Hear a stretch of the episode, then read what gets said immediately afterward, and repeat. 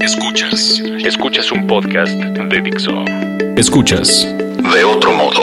Con Roberto Morán y Oso Ceguera. Por Dixo. Dixo. La productora de podcast más importante en habla hispana. Fernando Sotogey fundó Tu Hipoteca Fácil, una empresa de asesoría sobre hipotecas. Cuando compras casa no siempre tienes idea de dónde estás parados y qué te conviene más. Por eso conocemos a Fernando. Por eso lo invitamos, pero por lo que estoy viendo tiene muchísimas más actividades. Eh, yo soy Roberto Morán, está con nosotros el oso Ceguera. Hola. Y, Fernando, muchas gracias por aquí venir. Aquí estoy, sí, soy, soy un poco inquieto. Me encanta hacer cosas, además de mi negocio, que efectivamente son los créditos hipotecarios adecuados para que las personas vayan creciendo en el tiempo y formen patrimonio. Pues estoy muy metido en el tema anticorrupción, en el tema de desmitificar mitos de candidatos de cualquier color que sean.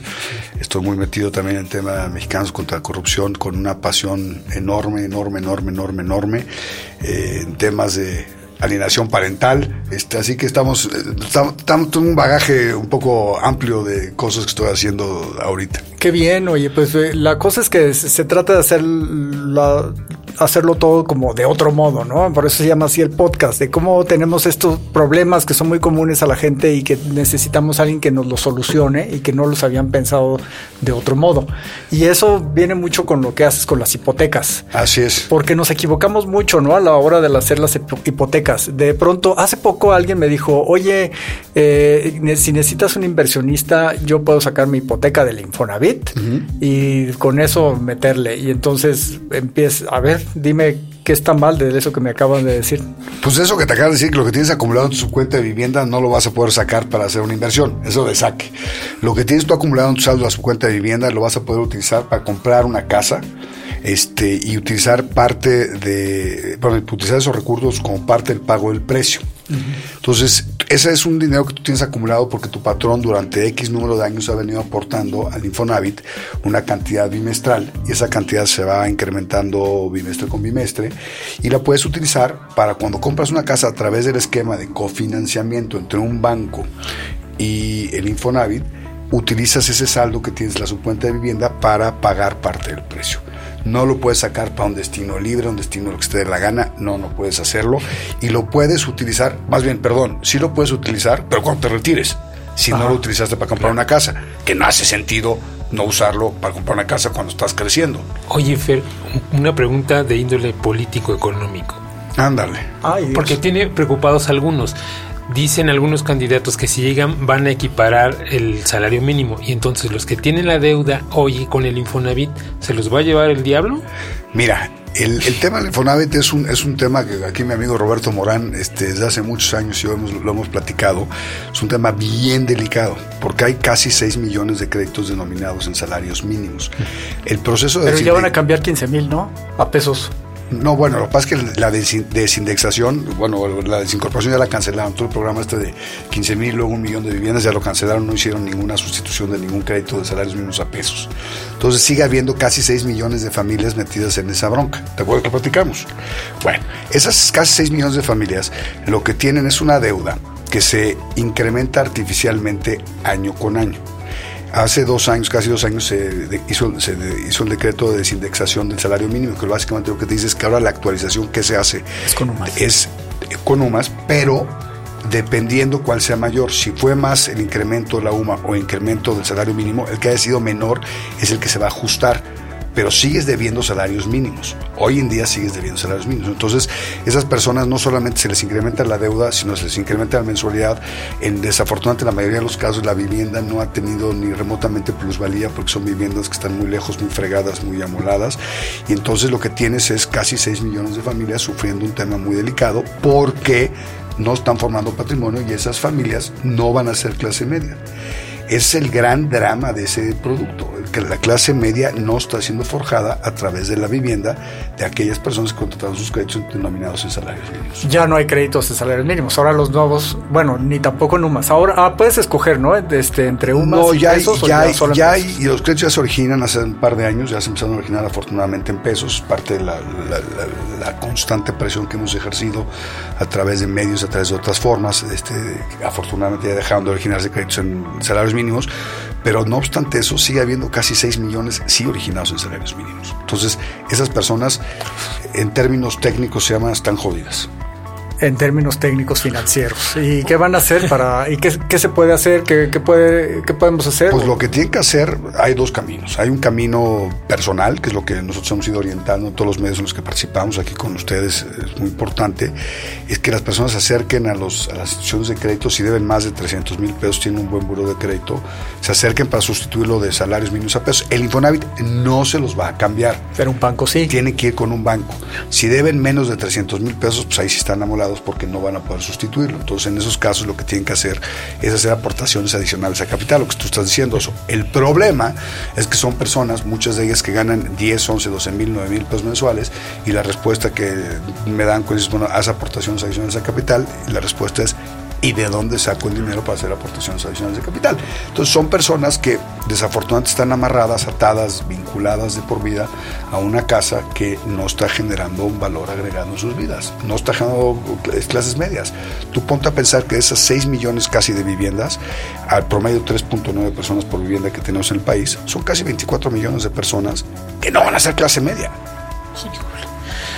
Oye, Fer, a ver, ¿cómo hacemos para convencer a los millennials y déjame frasear de que tienen que comprar una casa porque están cómodamente en casa de papá. Digo, ya sé que no es fácil. Ay, eso está mejor, pues que se queden ahí, si no están gastando. Mira, hay, un gran mito, o sea, en, en, tema de que los millennials no compran casa. Nosotros cada vez tenemos más clientes jóvenes. Estoy hablando de chavos de 25, 26, 27, 28, 29 años y hasta menos que, están comprando casa. Ya se dieron cuenta que la forma de generar patrimonio es a través de la compra de la vivienda. No es como el coche que lo sacas de la agencia y se deprecia, la moto que se deprecia, todas estas cosas que bienes de consumo que no, generan valor en la vida de las personas.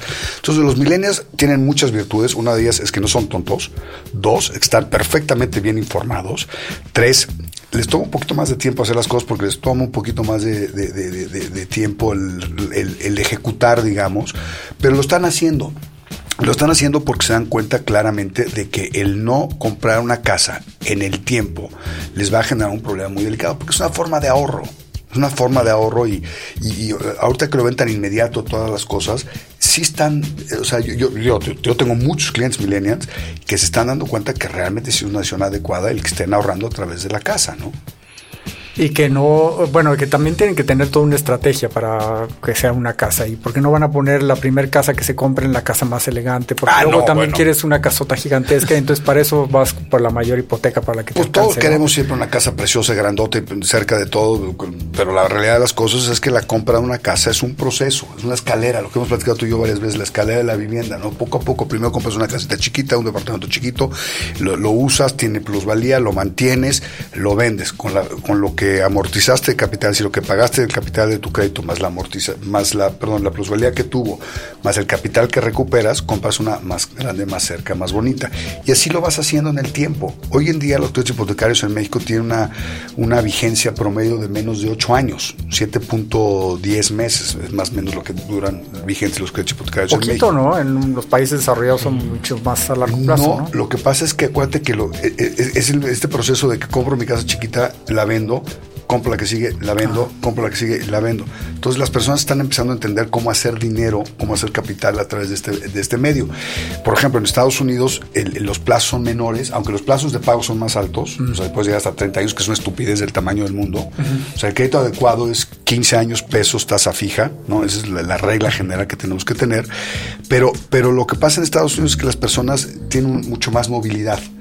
Entonces el starter home o la casa inicial es una casa chiquititita, pero la compran con un crédito y eso les da una pequeña plusvalía que van a utilizar, como te decía, para hacer el enganche la siguiente más grande y así sucesivamente. Sí, además la movilidad tiene mucho que ver también con cómo se han planeado las ciudades. Por un lado, si tú te compraste con tu crédito de Infonavit una casa en Zumpango, ahora véndela. No, no, a ver, esas casas, eh, esas casas, Roberto, todas esas casas que de, estos eh, desarrollos. Ay, hay unas partes muy bonitas de Zumpango, pero algunas, no todas. Híjole, pero muy pocas. ¿eh?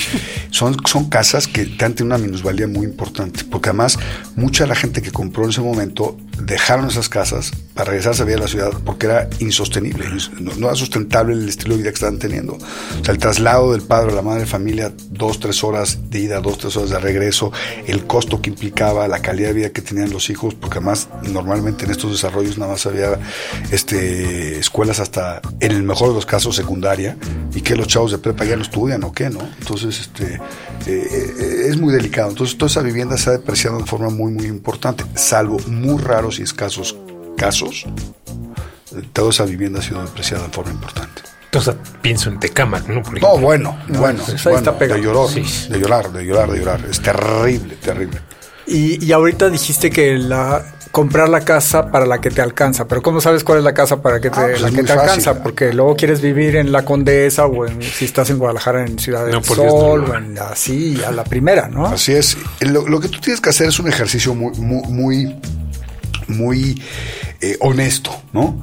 Y lo que tienes que ver es cuánto dinero eh, del que ganas puedes disponer para el pago de tu crédito. La regla general es que no puedes disponer más del 30% de tu ingreso. Entonces, si yo gano 15 mil pesos, quiere decir que no puedo destinar más de 5 mil para pagar mi crédito, ¿no? Puedo hacer un ejemplo muy, muy básico. Entonces, ese es lo primero que tenemos que Y sumados todos los créditos, ¿no? Ah, no, es que además el eh, tú no puedes destinar más del 40% de tu ingreso al pago del servicio de deuda. Okay. Eso quiere decir que sumando el crédito hipotecario, si yo ganara 15 mil pesos, puedo decir una cosa, sumando mi crédito hipotecario más los demás créditos, no puedo destinar más de 6 mil pesos para pagar mis deudas. Ajá, ya, ya solo te queda un 10% más para otras deudas y, mejor que no tengas otras deudas porque todas son más caras que los créditos hipotecarios. Así es. El, otro día me decían, este, oye Fernando, es que los coches, los coches, la peor estupidez que puedes hacer es comprar un coche con, con crédito pues la peor estupidez que hay, porque fíjate, es, un efecto muy curioso. Lo sacas de la agencia y en ese instante vale 30% menos. O sea, ya de saque ya perdiste el 30%. Y luego vas a estar pagando intereses sobre el 100% del valor de ese coche, o el 80 o el 90% la cantidad que sea. Al final del día estás pagando intereses sobre un activo que ya se depreció. Que ya no vale eso. Que ya no vale eso, ¿no? Entonces, ¿qué es lo que tienes que hacer? Y se reía de la persona con la que estaba platicando, es comprar el coche que está literalmente de barata. ¿Cuál es el coche que está de barata? Aquel que te están vendiendo literalmente sin intereses. Es el que te dan el plan de pago que no tiene intereses. Oye, pero está repinche ese. Pues ese, ese es el que, es el que debes comprar. Si no lo puedes pagar cash, no lo compres. Nada más llegas más temprano que todos a Samara para que no te vean bajarte del coche pinche. No, usa Uber. Yo, por ejemplo, yo uso Uber. O usas la bici. O la bici. Como hace el oso. La bici, la moto, ¿no? Una moto muy sencilla para desplazarte en la ciudad. Entonces, son cosas que son. Digo Zambara porque qué impresionante está ese lugar, ah. ¿eh? las oficinas, la gente, todos. O sea, no, sé cómo me dejaron entrar, pero bueno. no, porque te vieron entrar diciendo Roberto Morales, ah, claro, usted, por favor. ¿No? Este, no, el, el, el, tema es ese, o sea, el tema es, es, el tema de ¿qué casa puedo comprar? La que puedo pagar. Suena muy estúpido el, comentario o el consejo, pero es la realidad. ¿Y cuánto es lo que tengo que tener yo ahorrado para poder comprar una casa? Lo idóneo es tener ahorrado por lo menos el 20% del enganche más los gastos de escrituración. Calcúlate pesos más, pesos menos, o porcentaje más, porcentaje menos, el 28-30% del valor de la casa que quieres comprar. Y contratar el crédito hipotecario que puedes pagar. El crédito hipotecario idóneo, como lo decía hace un rato, es el de pesos 15 años, tasa fija. Es el que debes de comprar. Oye, es que todavía no me alcanza. Eso quiere decir que todavía no debes de comprar. Oye, es que eh, yo no quiero comprar. A ver, hay, hay, hay una, una gran discusión sobre si todos tenemos que ser dueños de nuestras casas. Y la respuesta es no. También se vale rentar también se vale rentar. Y rentar en ciertas Ay, pero ¿qué va a decir tus suegros? Este, no, también pasa mucho eso, hay una mucha presión, presión social, sin duda, sin duda, pero también hay una, a ver, también es muy válido eh, decir, oye, este, quiero tener un mejor el estilo de vida. todavía renta casa. No, no, no, así has de decir, no, no sé. no, porque el oso ya no tiene suegros ahorita. Ah, ok. Bueno, quién sabe, ¿eh? Tuvo, tuvo, tuvo. Tuve. Tuvo. Y dos.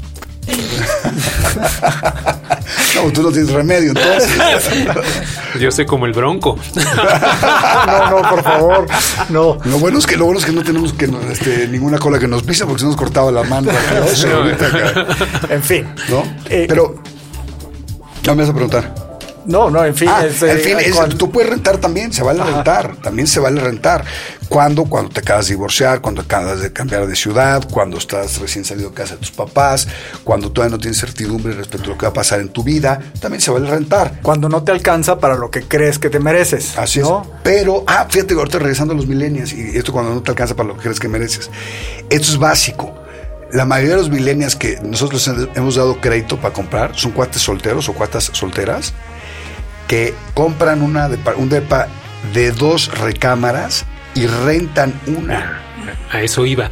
Justo, Fer. ¿Por qué? Porque creo que no son nada. No, que va, no. Son listísimos. Porque eh, ahora hay espacios. O sea, no necesitas comprar un coche, puedes tener el Uber. No necesitas ir a, un, a rentar una oficina, tienes coworking. Y viene el co-living, justamente, ¿no? Así es, así es. Entonces, si soy un chavo bastante pila y me pongo a pensar, digo, a ver, espérame. Voy a comprar un departamento que me cuesta, vamos a pensar, dos millones de pesos tengo ahorrados 500 mil porque me regalaron mis jefes o porque yo ahorré por las razones que tú quieras. Doy el enganche, perfecto. Voy a contratar un crédito de un millón seiscientos, ¿no? Quiere decir que voy a estar pagando alrededor de pesos más, pesos menos, alrededor de 18 mil pesos mensuales por ese millón seiscientos, 19 mil pesos mensuales, ¿sale? Ok, perfecto. Si yo rento ese departamento, ¿cuánto me va a costar? Me va a costar alrededor de 12, 13 mil pesos, ¿sale? Pero ¿qué pasa si yo le rento a un cuate mío la otra recámara. Ponle que se la renta en 8 mil pesos. Entonces los 17, 16 mil pesos, 18 mil pesos que estaba pagando, 8 mil los voy a recibir de mi cuate y solamente estoy pagando 10 mil pesos mensuales por mi hipoteca. Entonces los, los chavos millennials muy inteligentes están haciendo eso. Se salen de ir acá a sus jefes, tienen independencia, están formando patrimonio, ayudan a un amigo que este, se independice y en el interim están ganando una lanita que le está sirviendo para pagar la hipoteca. O sea, pueden pensarse en modelos diferentes también a la hora de conseguir hipotecas, lo cual me parece maravilloso. Yo, yo, no entiendo a la gente de Guadalajara que se va a vivir a Bugambilia, hacia Valle Real, ya no sé qué, que está lejísimos. Lejísimos. Y en lugar de irse a, casas antiguas en bonitas en la ciudad, ¿no? además en Guadalajara hay una cantidad de casas preciosas en la zona céntrica, este, y, y, y entre no tan céntrica, eh, casas preciosas por muy poco dinero. Ajá, es que están. Por muy poco dinero realmente. Y son casas que puedes remodelar fácilmente. Casas que incluso tienen recámaras. Imagínate qué haces eso. Compras una casa de tres recámaras y dos la rentas a tus cuates. Claro, no piensa otra vez cuando te vas a meter a créditos hipotecarios. Claro. Entonces, e, es muy dinámico y, lo que es muy bonito de este negocio es que no hay operación idéntica. Nunca van a ser iguales las operaciones, aunque hay matices eh, o similitudes, digamos, eh, y algunos matices de similitud, la realidad es que todas son diferentes y eso lo hace padrísimo porque entonces el, el cliente con el que estás tratando, estás conociendo una situación específica y lo puedes guiar, le puedes explicar qué es lo que más le conviene, ¿no? Oye, ¿cómo llegaste a esto de ser asesor hipotecario? Porque tú eres abogado de esos despachos que tienen un montón de nombres. Así es. mi, formación o de formación profesional era abogado. Fui abogado corporativo muchísimos años. Viví en Estados Unidos tres años en un despacho fabuloso. King and Spalding. exacto, uno de los despachos más fregones que hay en Estados Unidos. Este, yo regresé a México y tenía la inquietud de emprender porque allá invertí, hice varias inversiones en empresas que estaban empezando y me encantó el mundo del emprendedurismo. Y cuando regreso a México, México, arranco un negocio que básicamente tuve que cerrar porque o me asociaba con los hijos de una ex primera dama este, de este país o no iban a funcionar, entonces decidimos que este, cerrar en vez de asociarnos con los hijos de la ex primera dama de este país. Este, te estoy hablando hace muchos años este, y me costó prácticamente todo mi patrimonio. Si yo arranqué mi negocio solo, quebrado, jodido y deprimido de desde mi casa. uno de Echeverría. No, no, no. no, no, Todavía no. Roberto, acabo de cumplir 50 años, pero no, ya, no había nacido. Cumplí 50 años ayer. Ah, muy bien, ¿eh? felicidades, este, felicidades. Pero no, no, no, es, es de, una, de una primera dama Ya, no precisemos más, no precisemos eh, más. Que, su primer nombre empieza con, con M, y acaba con A, ¿no? Y este, Te dije, María, tenía, unos hijos, conspicuos. Sí, unos hijos, unos, bribones, digamos. unos hijos medio bribones. Pero bueno, para hacerte caso, largo corto, yo lo que hice fue ver tu hipoteca fácil como un mecanismo para que las personas formen patrimonio. Cuando lo fundé, como te decía, solo, quebrado, jodido y deprimido desde mi casa, este. Eh, lo que hice fue ver cómo funcionaba el proceso de originación de crédito. Y en estos 15 años ha cambiado brutalmente, para bien. Afortunadamente. Todavía nos faltan kilómetros para, para alcanzar a. había que ver las TIE del Banco de México antes para los créditos hipotecarios. No, pues todavía. Bueno, todavía, pero era muy complicado. Era muy complicado y, las condiciones bajo las que otorgaban eran muy caras. TIE más no sé cuántos puntos y ahora una infinidad de puntos. ¿no? hoy tienes tasa fija y hoy tienes otras cosas muy. muy Nadie les va a entender eso, pero no importa. No, no, pero es que acuérdate, es que tú no quisiste comprar casa hace 15 años, pero era una cosa así de, a ver, ¿cuál es la TIE más tantos puntos y no sé qué? Y ahora nada más te dicen, cuesta como 12%. Por sí, tu, tasa fija y luego tienes tus cosas adicionales, los seguros y demás, que son una maravilla. Con el tema del temblor fue una, una maravilla. Platicamos ahorita de Sofi Macías. Sofi coordinó un, un, un, esfuerzo padrísimo cuando fue el temblor, porque empecé a tuitear sobre los seguros de los, de los créditos hipotecarios y, y Sofi retomó el tema. Me dijo, oye, ¿te importa si hacemos un grupo? Hizo un grupo espectacular de chavos a los que yo ni conozco, algunos, a la mayoría no conozco.